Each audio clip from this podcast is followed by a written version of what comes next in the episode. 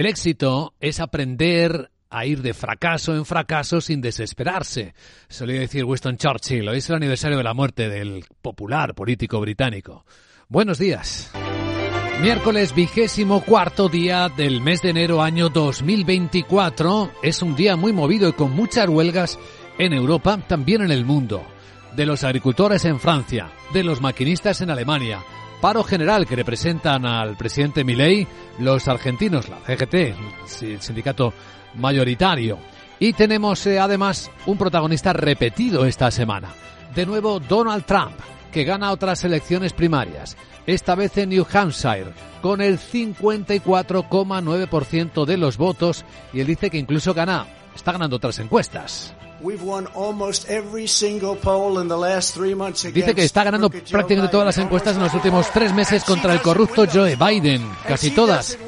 Y ella, ella no gana las encuestas, no las gana. Ese no es el tipo de discurso de victoria. No dejemos que alguien se dé una victoria cuando ella tuvo una muy mala nota, muy mala nota. Ella tuvo una noche mala.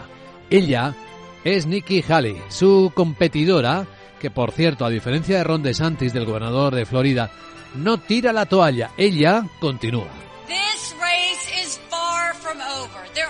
Esta carrera no ha terminado, quedan docenas de estados y el siguiente es mi dulce estado de Carolina del Sur.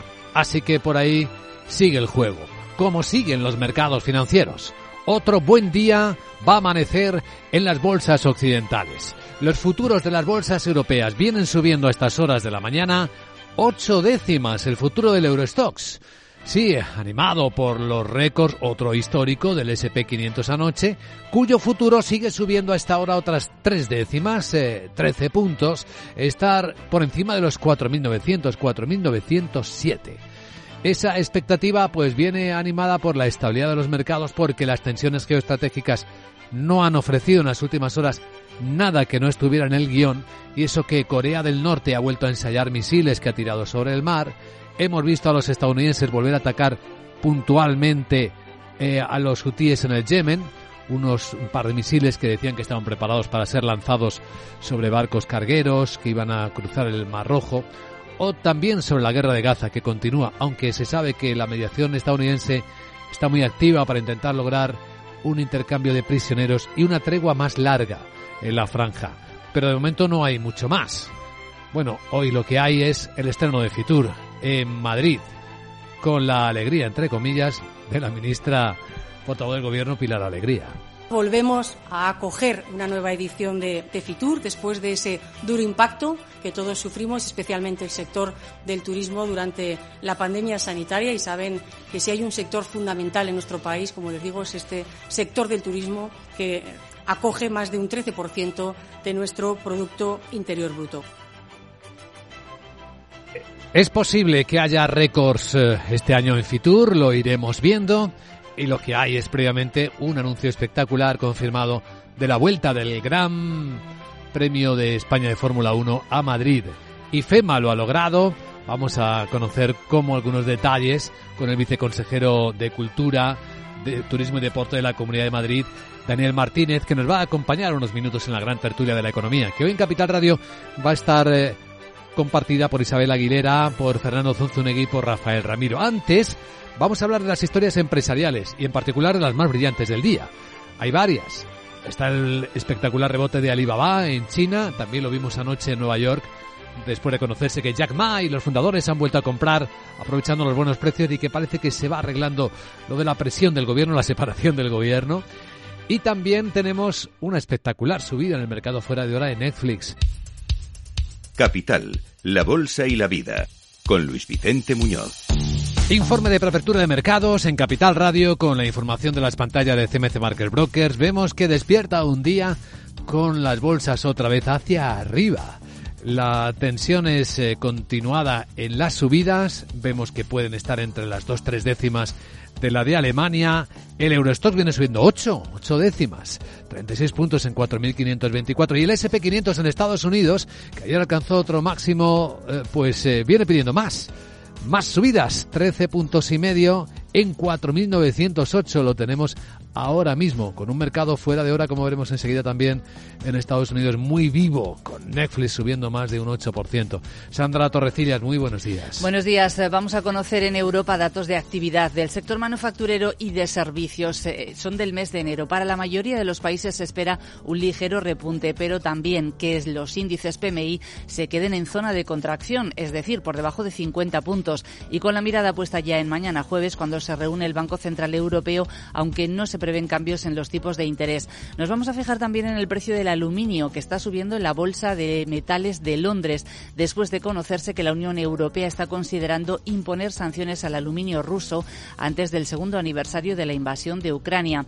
Y esto suscita nuevas preocupaciones sobre el flujo de metal ruso en los mercados occidentales. Entre los protagonistas va a estar seguro, porque acaba de publicar sus resultados ASML. Y ha batido previsiones con una subida del beneficio neto de un 9% hasta 2.000 millones de euros en el cuarto trimestre, unas ventas de 7.200 millones ayudadas eh, por el auge de las ventas de equipos de fabricación de chips a China.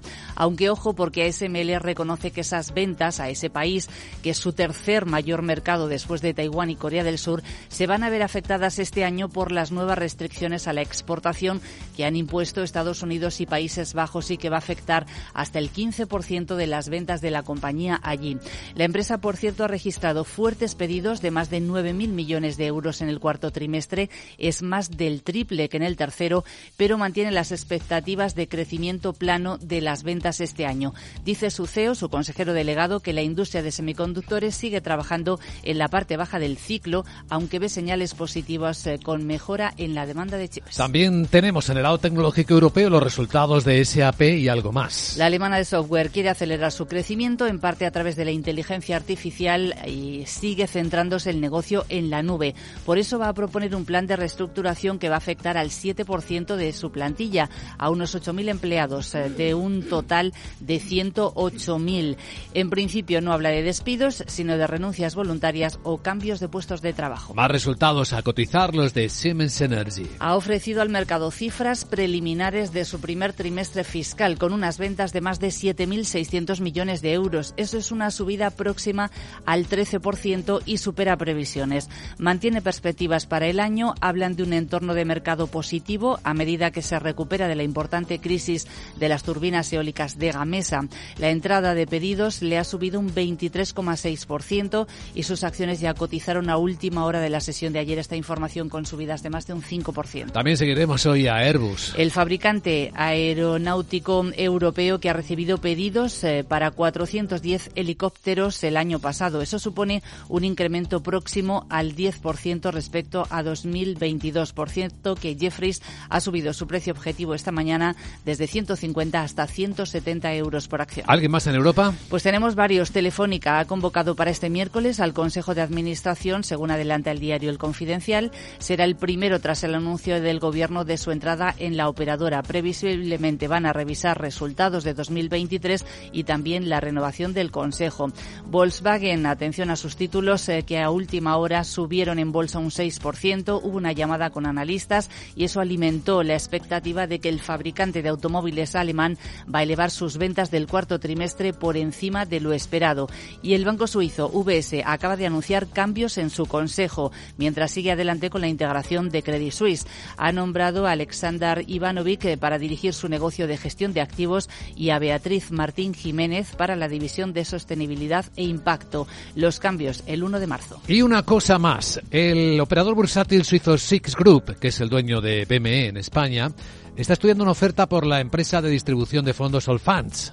Según dos fuentes conocedoras de la situación, una operación que podría complicarse por la dificultad de obtener financiación para la adquisición, según está contando Reuters. Se prevé que la dirección de Allfunds se reúna con posibles compradores en el mes que viene, según una de las fuentes, mientras que la otra afirmó que ninguna oferta de Six, con sede en Zúrich, era inminente. Las acciones de Allfunds llegaron a subir, por cierto, un 9,5% después de que Reuters informara inicialmente de esta noticia. Veamos a continuación la perspectiva que nos dejó anoche Wall Street al cierre.